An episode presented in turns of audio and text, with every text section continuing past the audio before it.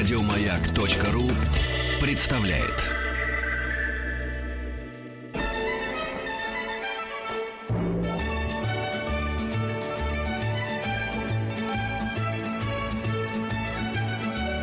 Толковый словарь Петрова Шишкина.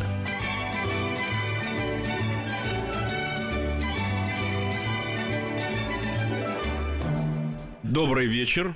Э, С вами программа «Толковый словарь» Петрова. И Шишкина. Да, и Шишкина. И еще сегодня у нас потрясающий гость. И мы сегодня говорим, как всегда, о э, культуре Италии. А гость наш, вот я, я- мне даже хочется потянуть вот этот вот момент пред- представления. Гость наш – это Валерий Серовский, э, человек, который связан с историческим процессом, с глубоким. Здравствуйте, Валерий. Я всех приветствую, в том числе тебя и Диму. Мы все время говорим о языке, ну, в данном случае об итальянском, потому что язык – это средство... И обо общ- всем, что связано с Да, языком, потому что язык это история, это какие-то личные переживания, воспоминания, традиции, культура. Ну, как говорил Бродский, язык – это все. Да, да. С другой стороны, вот, э, вот тоже ведь, а с чем вот связан выбор языка? Ну, допустим, э, действительно, когда люди говорят там о каких-то больших э, странах, они обычно связаны с большими пространствами, где распространяется этот. Конечно, потому что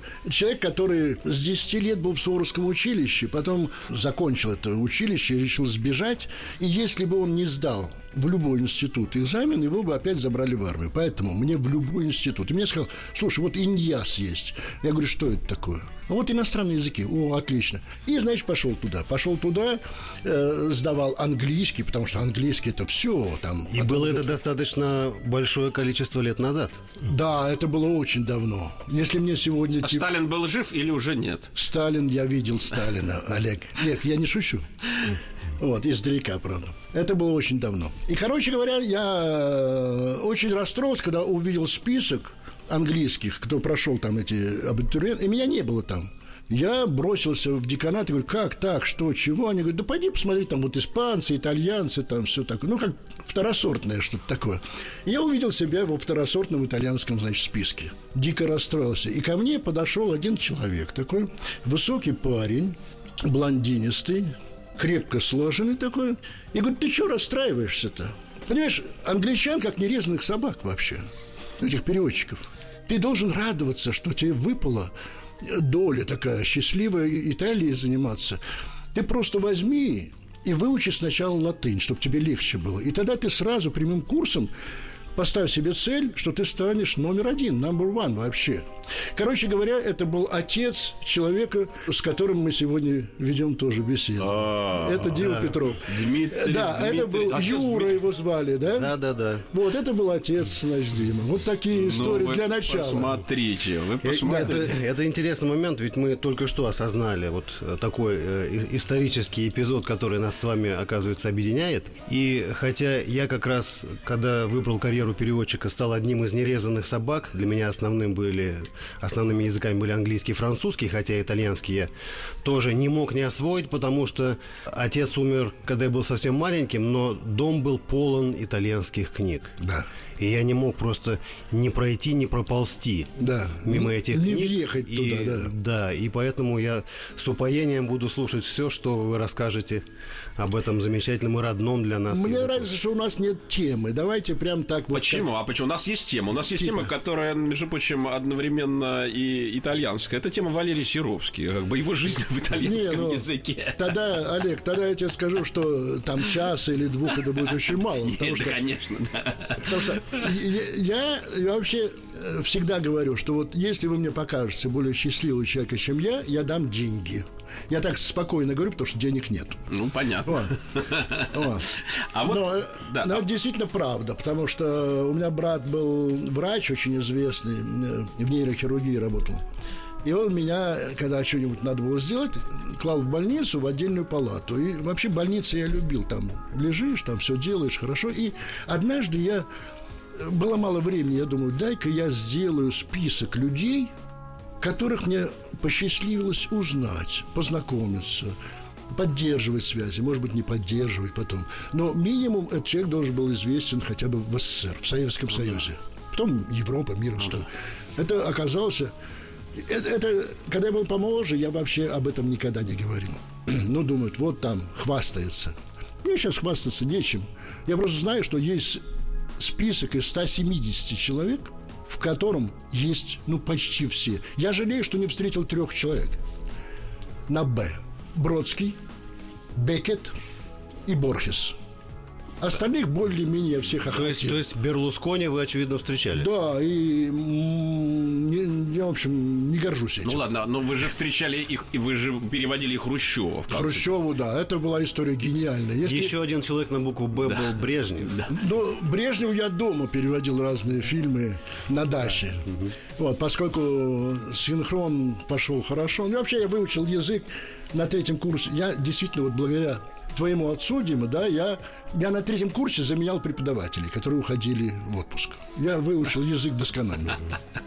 Вот. То есть попал на ту самую волну, Да. из которой невозможно увлечься и влюбиться в язык. И потом, значит, очень много синхронил, и меня все время там приглашали. И Особенно из ЦК КПСС звонили, слушай, вот Берлингер здесь что-то такое ляпнул. Ты можешь... Это глава итальянских И коммунистов. итальянских коммунистов, да. Ты можешь так с листа все быстро разговаривать? Я говорю, конечно, захвати партбилет. Я говорю, я не член партии. А что ж ты тянешь? То есть, что ж... И он говорит, мы же больше платим еще. И так я, в общем, дотянул до сегодняшних дней, так и... А ведь вам бы двойной тариф, между прочим. э, Безусловно, безусловно.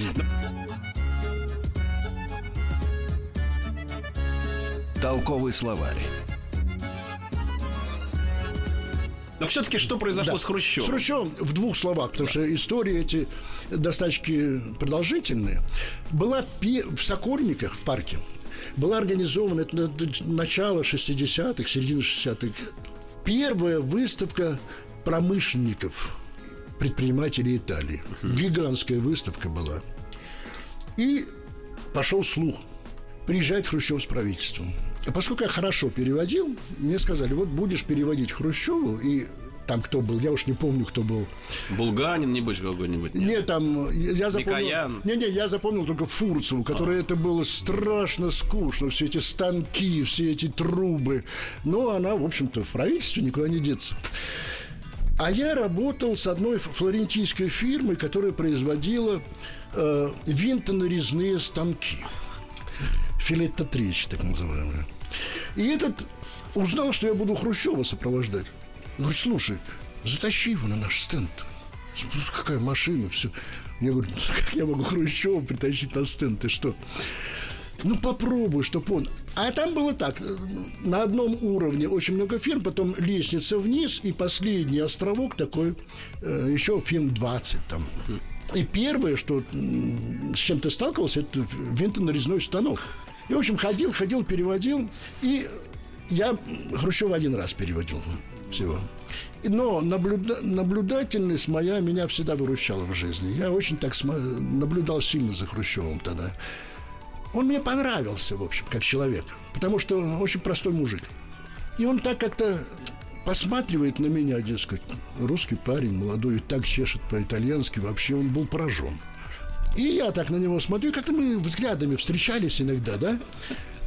И мы идем уже по этой э, штуке к лестнице. Я говорю, Никита Сергеевич, вы знаете, вот здесь есть одна фирма из Флоренции. Они такой станок привезли, винтонарезной. Он тогда смотрит, как какой, ну, пойдем посмотрим, говорит. И, знаешь, мы входим, вваливаемся на эту, э, на этот стенд. Это чуть в обморок не падает итальянец. И говорит, Хрущев говорит, ну, давай показывай. Он говорит, вот это очень простой станок, здесь полупрограммное управление, там э, шаг винта, вот нажимаешь на кнопки, все. Ну, понятно, понятно, Хрущев говорит. Он понимал в этих делах, сразу видно было. Я говорю, ну, и вот ваш парень там из Института иностранных языков, он спокойно, мы уходим в Москву смотреть, потому что там очень нравится город, ну, и там комплименты всякие, все. А он все показывает всем специалистам. Он так ко мне наклоняется, говорит, «Это он правду говорит? Я говорю, да, правда. А у меня шевелюра огромная была, а он лысый, Хрущев. И, значит, он там смотрит на меня и говорит, а ну-ка давай, центруй. Я, значит, беру болванку, центрую, как положено. Ну, потому что я научился сразу, это простая вещь. Я говорю, Никита Сергеевич, какой вам шаг винта сделать? А он говорит, а он говорит, 4,2. И я говорю, вот четверочку нажимаете, здесь вот точка идет, и потом две на двоечку, и все. Ну, давай. И я, значит, врубаю и пошла. Значит, стружка это, ну, Фурсова чуть уже не засыпает ну, там, да. потому что конец этого визита, все. И здесь эта стружка идет. Он говорит, ну ладно, хорошо.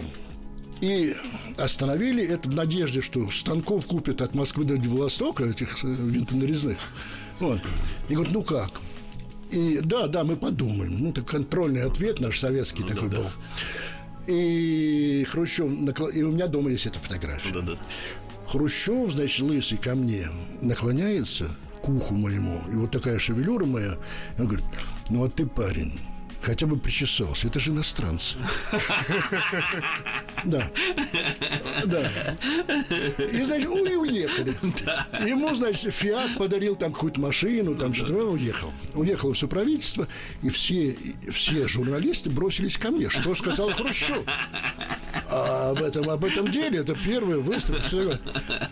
Да, и я говорю, я не, не могу говорить, потому что завтра в газетах вы прочитаете, что сказал Хрущев. И я поехал домой. И приехал домой, мама открывает мне дверь, смотрит на меня и говорит, ну, Валерик, ты хотя бы причесался, ведь с иностранцами работаешь.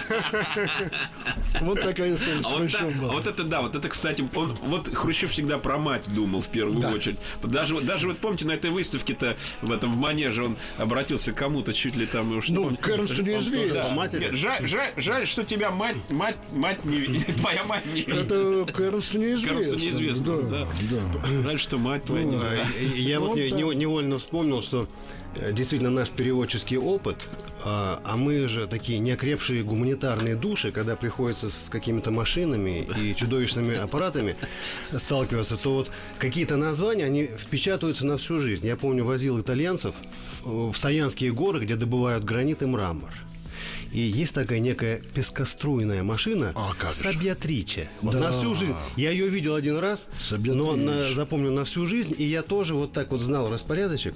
Э, пять основных ходов, э, как эта машина работает. И так как это были страшные холода, а итальянцы от э, русского мороза э, лечились традиционным русским способом, то как-то они не смогли выйти в цех продемонстрировать. И вот мне пришлось тоже, надев ну, каску, э, после чего директор завода даже предлагал дать в Саяногорске трехкомнатную квартиру. Говорит, да чего нам эти итальянцы? Ты нам все расскажешь. Это правда. Вообще, ты знаешь, Дим, вот, э, скажем, у меня был огромный опыт э, синхронного перевода вот всех этих технических конференций, симпозиумов и так далее. И вначале я пугался этого, конечно, потому что когда ты не знаешь тему, там, как делается карандаш, например, или там э, трубы большого диаметра, или как организуется весь авиатрафик над страной, там, скажем, и так далее. То есть получилось так, что я стал умным человеком, потому что все это вынужден был переводить. Это, первое. А, а второе, значит, я после 10-30 этих симпозиумов всяких, я понял, что существует какая-то какая-то какой алгоритм, алгоритм какая-то да. матрица, общий знаменатель, по которой можно конечно делать да. презентацию почему да. угодно. А, вот, а, вот, а, вот, а вот секунду, а вот секунду, а вот, а вот наш алгоритм, алгоритм это Дмитрий Петров, который нам э, преподает иногда уроки великолепного итальянского языка. Толковый словарь. Еще вопросительные слова. Когда? Quando? Quando? Когда? Come? Как? Например, в вопросе «Как тебя зовут?» Come ti chiami? Зачем, почему, perché? Perché? Зачем или почему?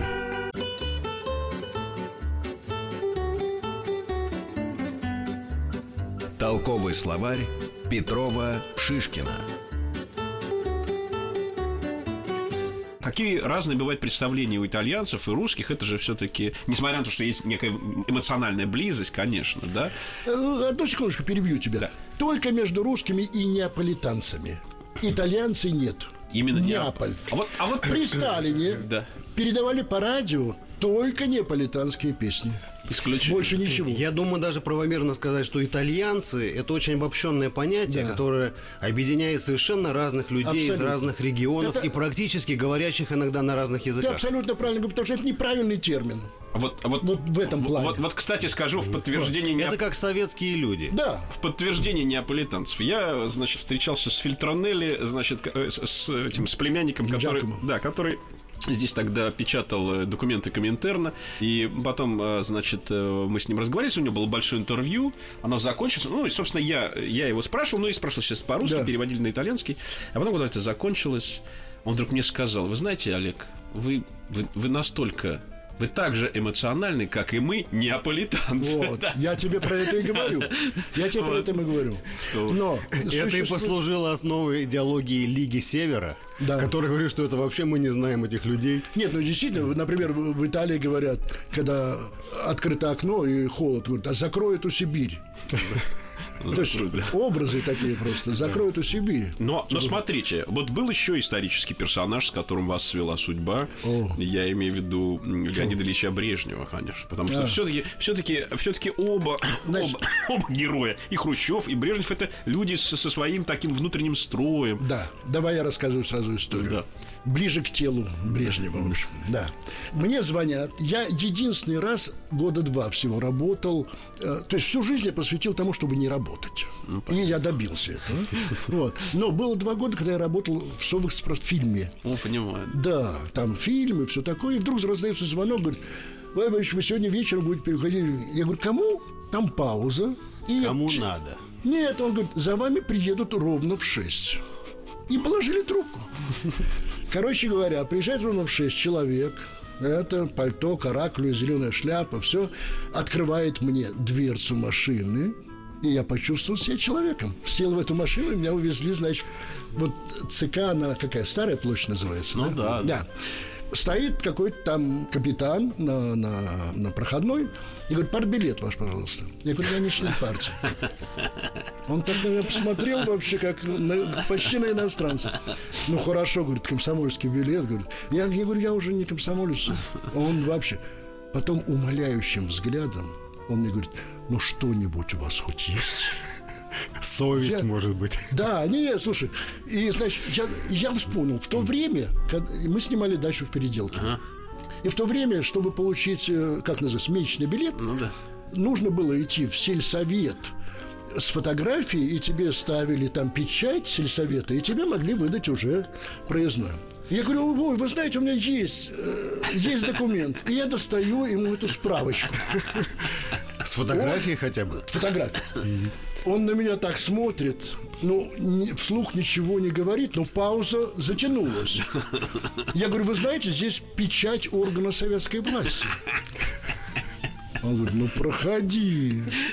И знаешь, меня заводят куда-то за куток там и сажают куда-то. И вот эти все, как они называются, е- фельдъегери бегают с этими портфелями, кладут портфель, берут портфель, а я сижу. И они куда-то там заходят, там курилка у них, что это такое вот оно. Так я сидел минут 40, потом какая-то голова, значит, засовывается э, в этот интерьер, где я сидел, и говорит, коробки и переводчика в машину. И ушел.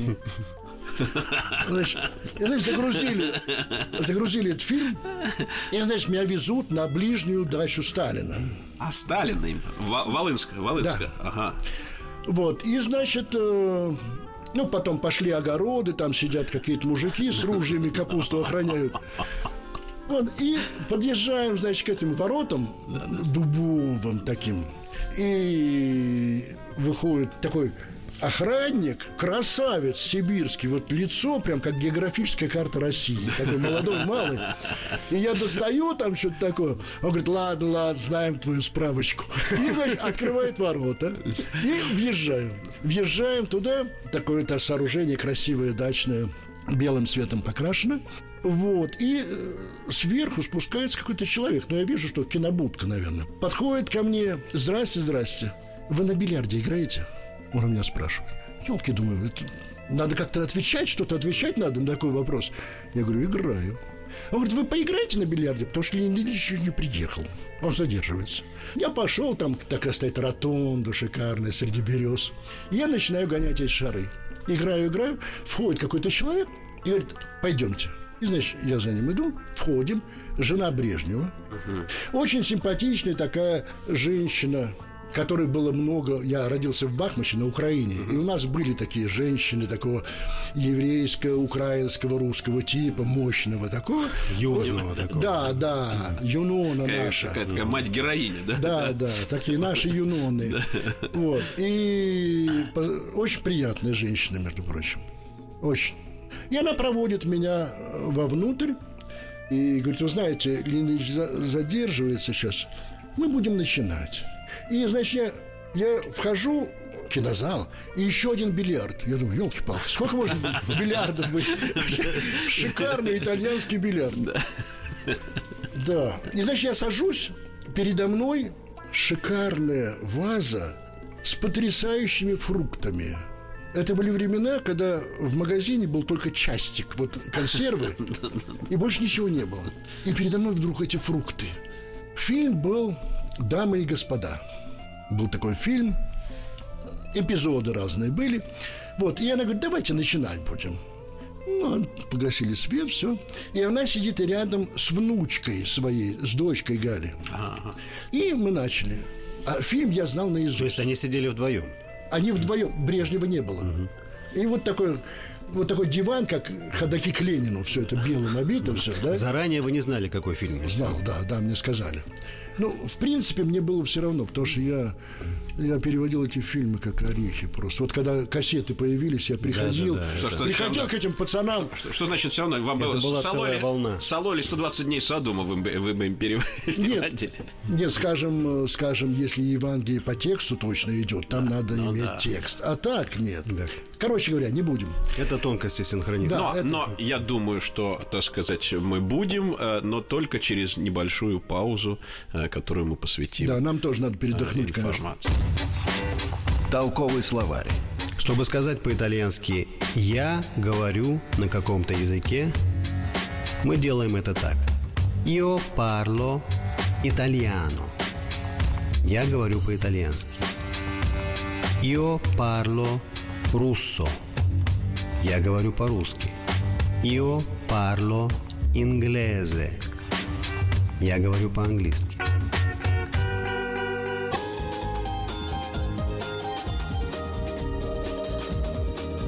Толковый словарь Петрова Шишкина.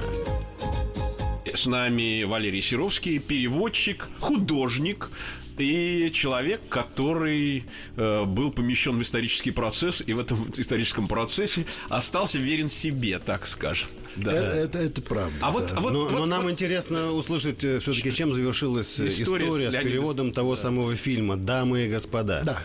Короче говоря, я, я перевожу первый эпизод, уже к концу идет пи- эпизод, и вдруг, значит, открывается дверь, и входит Брежнев справа от меня. Входит, я, конечно, э, порываюсь встать, потому что Брежнев входит, глава вообще государства.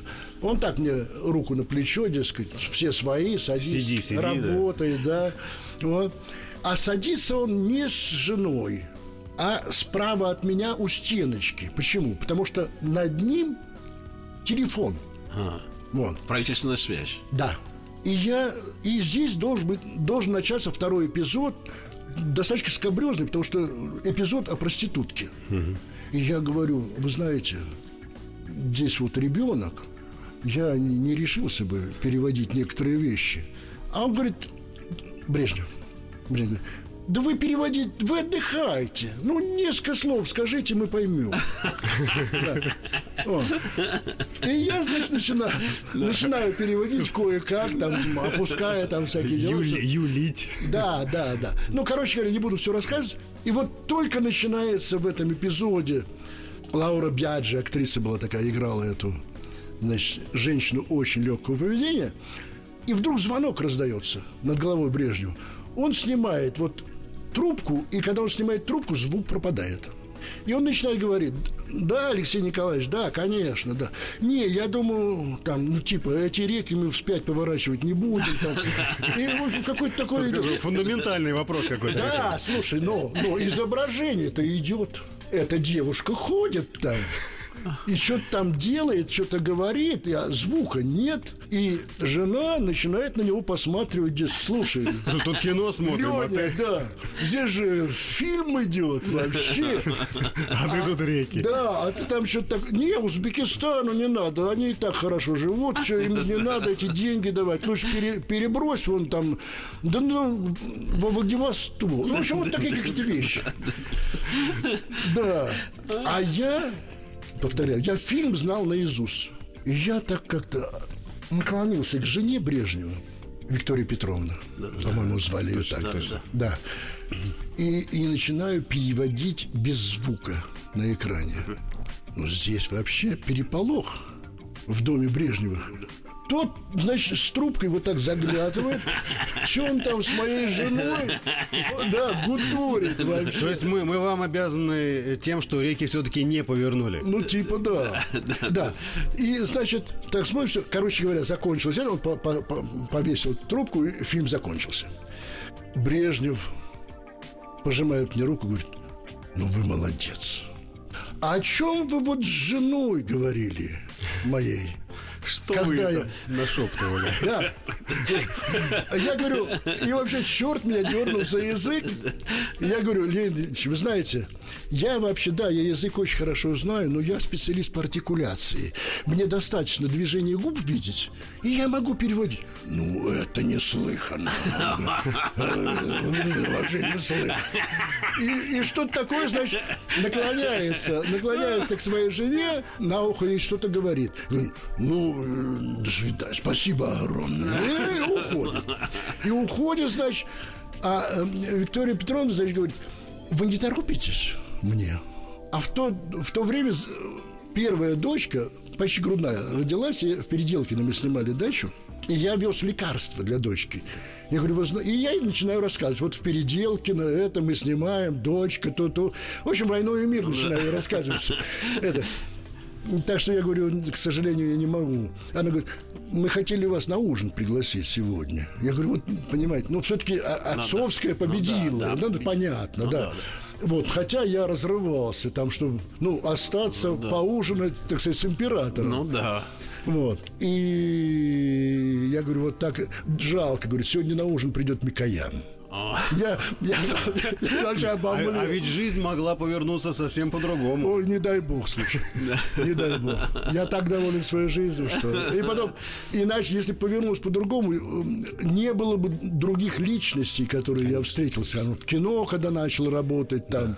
и Сослагательного наклонения не бывает. Не, не, не, только... Бывает, но только в языке. Только так. А вот, вот все-таки, вот этот, вот этот момент работы в кино, вот это все-таки связано с Соф- Софэкспортфильмом была ситуация, или все-таки нет? Это, ты знаешь, это связано с тем, что я не хотел вообще идти ни на какую постоянную работу. И как-то увиливал все. И за мной очень охотилось, поскольку я знал культуру России, культуру Италии.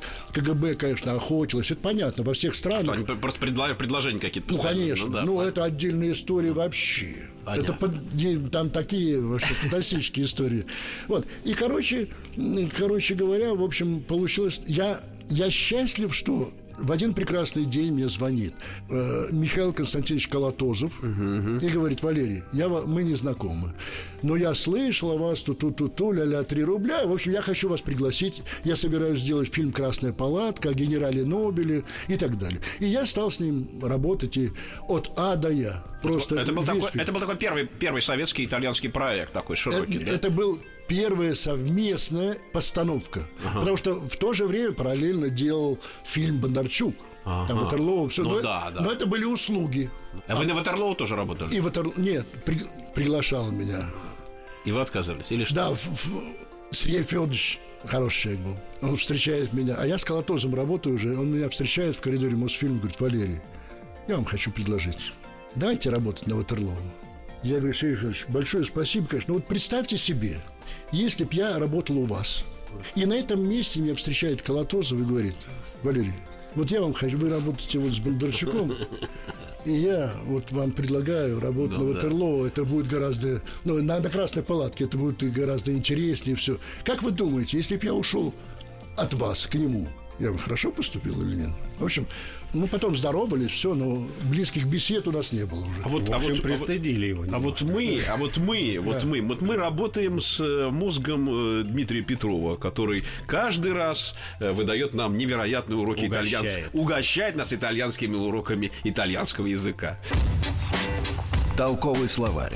Для того, чтобы задать вопрос о знании собеседником какого-то языка, мы делаем это так. Parli italiano, parli inglese, parli russo. А если хотим использовать отрицательную форму, добавляем частицу non – не. Io non parlo italiano. Я не говорю по-итальянски. Io non parlo inglese. Я не говорю по-английски. Мы продолжаем э, наш разговор. И вот началась работа на э, самом на красной палатке. На Красной палатке я сразу скажу, я встретил основную обойму личностей. советского и Мощнейших. итальянского кинематографа. Советского тоже, конечно. От Юра Нагибина, потом снимались там, э, все снимались и Хмельницкий, Юра Висбор и так далее. Банионис, Донатос. Ну да. Но мне повезло встретить людей не только, которые работали на фильме, но и параллельно через каких-то знакомых людей, которые итальянцы снимались, и общение было. Ну, таких людей, как, ну, которые вообще, ну, просто там, типа... кто, кто? Орсон Уэллс. А, да. Ну, типа, да. Ну, потом э, с Феллини я был знаком, но, но мы не очень общались, потому что не, не совпадали где-то. С Антониони очень близко общались и дружили. Ну, Танина Гуэра, конечно. Ну, конечно. Великий человек и так далее. Кстати, вернемся к Италии чуть-чуть, Ну да? Вот. Через итальянцев. Через так. Это было давно. Первый раз я поехал во Флоренцию с... э, Был такой режиссер театральный в Большом театре, Леонид Баратов. Он ставил там Хованщину. Это была первая поездка в Италию. Первая поездка отдельный разговор сейчас. Ну, это вообще просто. Да. Да. И, значит, там я встретил вот на Флорентийский музыкальный май. Есть такой фестиваль, да? Ну, я познакомился там, скажем, Мария Каллас. Ну, куда дальше? дальше я могу не рассказывать ничего вообще. И так далее. И вот мне Баратов говорит, Валерий, можно вас попросить? Я хочу сшить себе э, хороший такой костюм из, англи- из английской шерсти, там все. Говорю, нет проблем, пойдемте, пройдем. Ну, в общем, по- пошли, нашли какого-то Портнова. портного.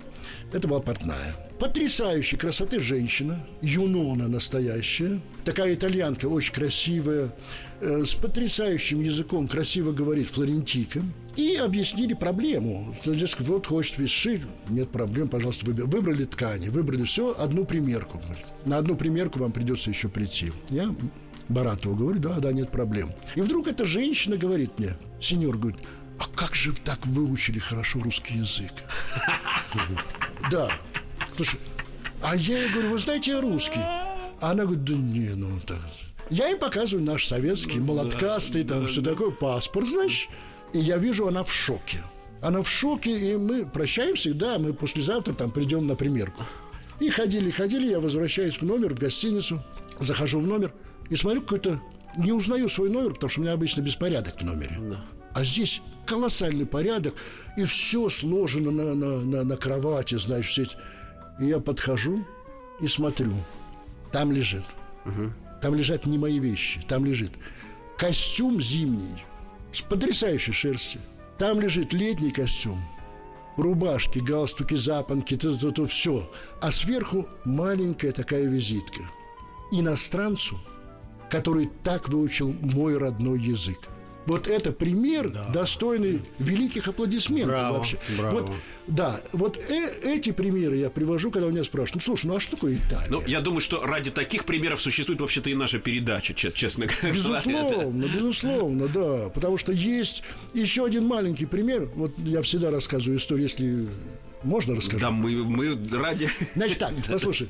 Значит, однажды я любил... Вообще сила Италии, да, там Флоренция, Венеция, все дела. Но сила Италии в маленьких городках, конечно. Суть Италии в маленьких городках. И суть Италии в том, что все, безусловно, без исключения, люди, крестьяне, все, живут одним – красотой. Вот суть Италии. Короче говоря, я приезжаю в какой-то такой полузаброшенный городочек на холме, недалеко от Рима, Кальката называется. Такая площадочка перед вратами. И сидят там 4-5 женщин в черном и вяжут. Одна даже с коляской, и они вяжут. Эта площадка расположена над пропастью такой. И дальше идут оливковые рощи, кипарисы, и начинается закат вот оливкового цвета. И я смотрю, у балюстрады над пропастью стоят два человека. Один в галстуке, в шляпе, костюм, и он так кивает э, мерно э, второму мужчине, который ну, во всех город, таких вот вселениях, особенно или там в селах, и на Украине тоже там, есть человек, который все знает, а он такой особо кучерявый, с огромными волосами, и все время доказывает всем вот правоту чего-то такого, что он знает, а другие, наверное, не знают. И вот он ему стоит, что-то такое, ту -ту -ту -ту -ту -ту, а тот кивает умник, головой. Умник такой. Да, да, умный. И я думаю, ну о чем они могут говорить здесь, в полной деревне, в общем-то, да? И я так делаю вид, что смотрю на эти красоты, и ближе-ближе к ним, и они замолкают. Когда я стою, они замолкают. Я думаю, ну ладно, не, как неприлично стоять. И пошел в городок. Вот вошел в врата эти. Сейчас не, небольшая пауза. Да. Мы вернемся буквально через да. минуту.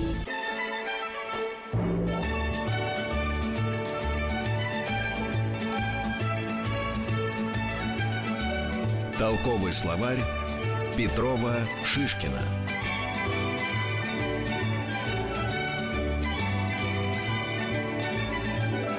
Э, наш гость Валерий Серовский. Мы говорим об Италии, об итальянском языке. Мы говорим о том, что такое красивое местечко Кальката, да? Кальката, как... да. да. Так и вот я вхожу в это селение, пустое. Мужчины ушли на, убирать урожай какой-то. Ну, да, да. Только женщины. И то они сидят там в черном этом и вяжут.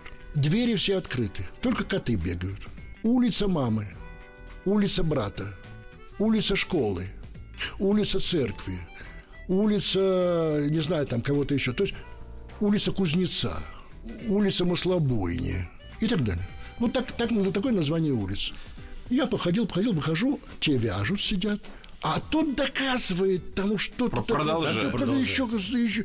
Я думаю, нет, ну сейчас я узнаю. Что. И так подхожу, опять же, красота, действительно красота, которой можно любоваться вообще не уходя два дня. Ну, надо ехать как-то. Я стою, стою, а они замолчали. Они замолчали, и я думаю, нет. И я не выдержал. Я думаю, да бог с ними нужно. И я начинаю уходить. Проходя мимо этих двух мужчин, вдруг я слышу, наконец, голос этого учителя, который кивал. Он говорит, ну видишь ли, дорогой, простота Моцарта – это кажущаяся простота. Вот что такое Италия. Крестьяне. У меня возникает подозрение, что вы ни разу в жизни не пожалели, что Никогда. итальянский язык стал не э, только вашей карьерой, но и судьбой, и предметом Вот тем не менее, вот эта тема, о которой ты говоришь, она, получается, связана с тобой, с твоим отцом. Конечно. Так всю жизнь взаимосвязано. Не-не, это, Дима, это очень правильное замечание. Два слова об этом. Когда я заканчивал Индиас, моя работа, как называется, последнюю, которую делаешь, диплом, диплом, диплом, диплом, да. Я э, наткнулся на книгу, которая называется «Проклятые тосканцы». Был Маледетти Тоскани. Маледетти Тоскани, Курсу Малапарта, автор. Она у меня тоже есть. Вот видишь как. Я тебе сейчас историю про это расскажу. Я перевел, мне нравится, я думаю, достойно перевел.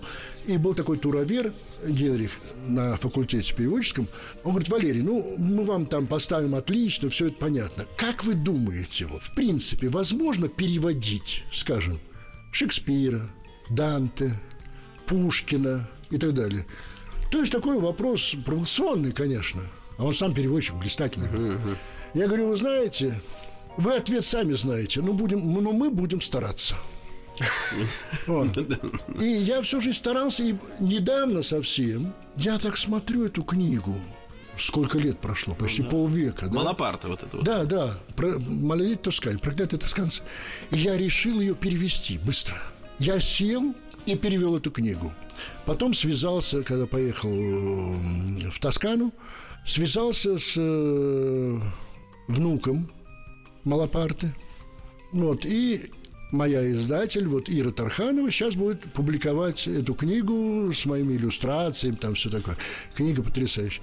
То есть я хочу сказать, вот поскольку Дима э, мастер перевода, я хочу сказать следующее, что вообще в трудные минуты я иногда ставил себе задачи, которые абсурдные совершенно. Например, у меня был трудный период, я сел в угол и сказал, я переведу письма Пушкина. На итальянский. На итальянский язык, чтобы отвлечься от маразма. И, и я перевел эту книгу. Это великолепное лекарство. от маразма. Дима, супер. И я, значит, перевел, не имея ни, ни, ни издателя, ничего, вообще не думая. Через три дня мне позвонила одна женщина из Милана и говорит, вы, вы что, вы перевели Пушкина? Как прекрасно. Через месяц мы издали эту книгу. И так далее. То есть, когда ты предрасположен, все сходится. Но когда ты переводишь, это вот, Дима, я надеюсь, ты согласишься, что если ты в этот момент не становишься автором, то есть Пушкиным, Конечно. ничего не получится. То есть получится плохо. Получится.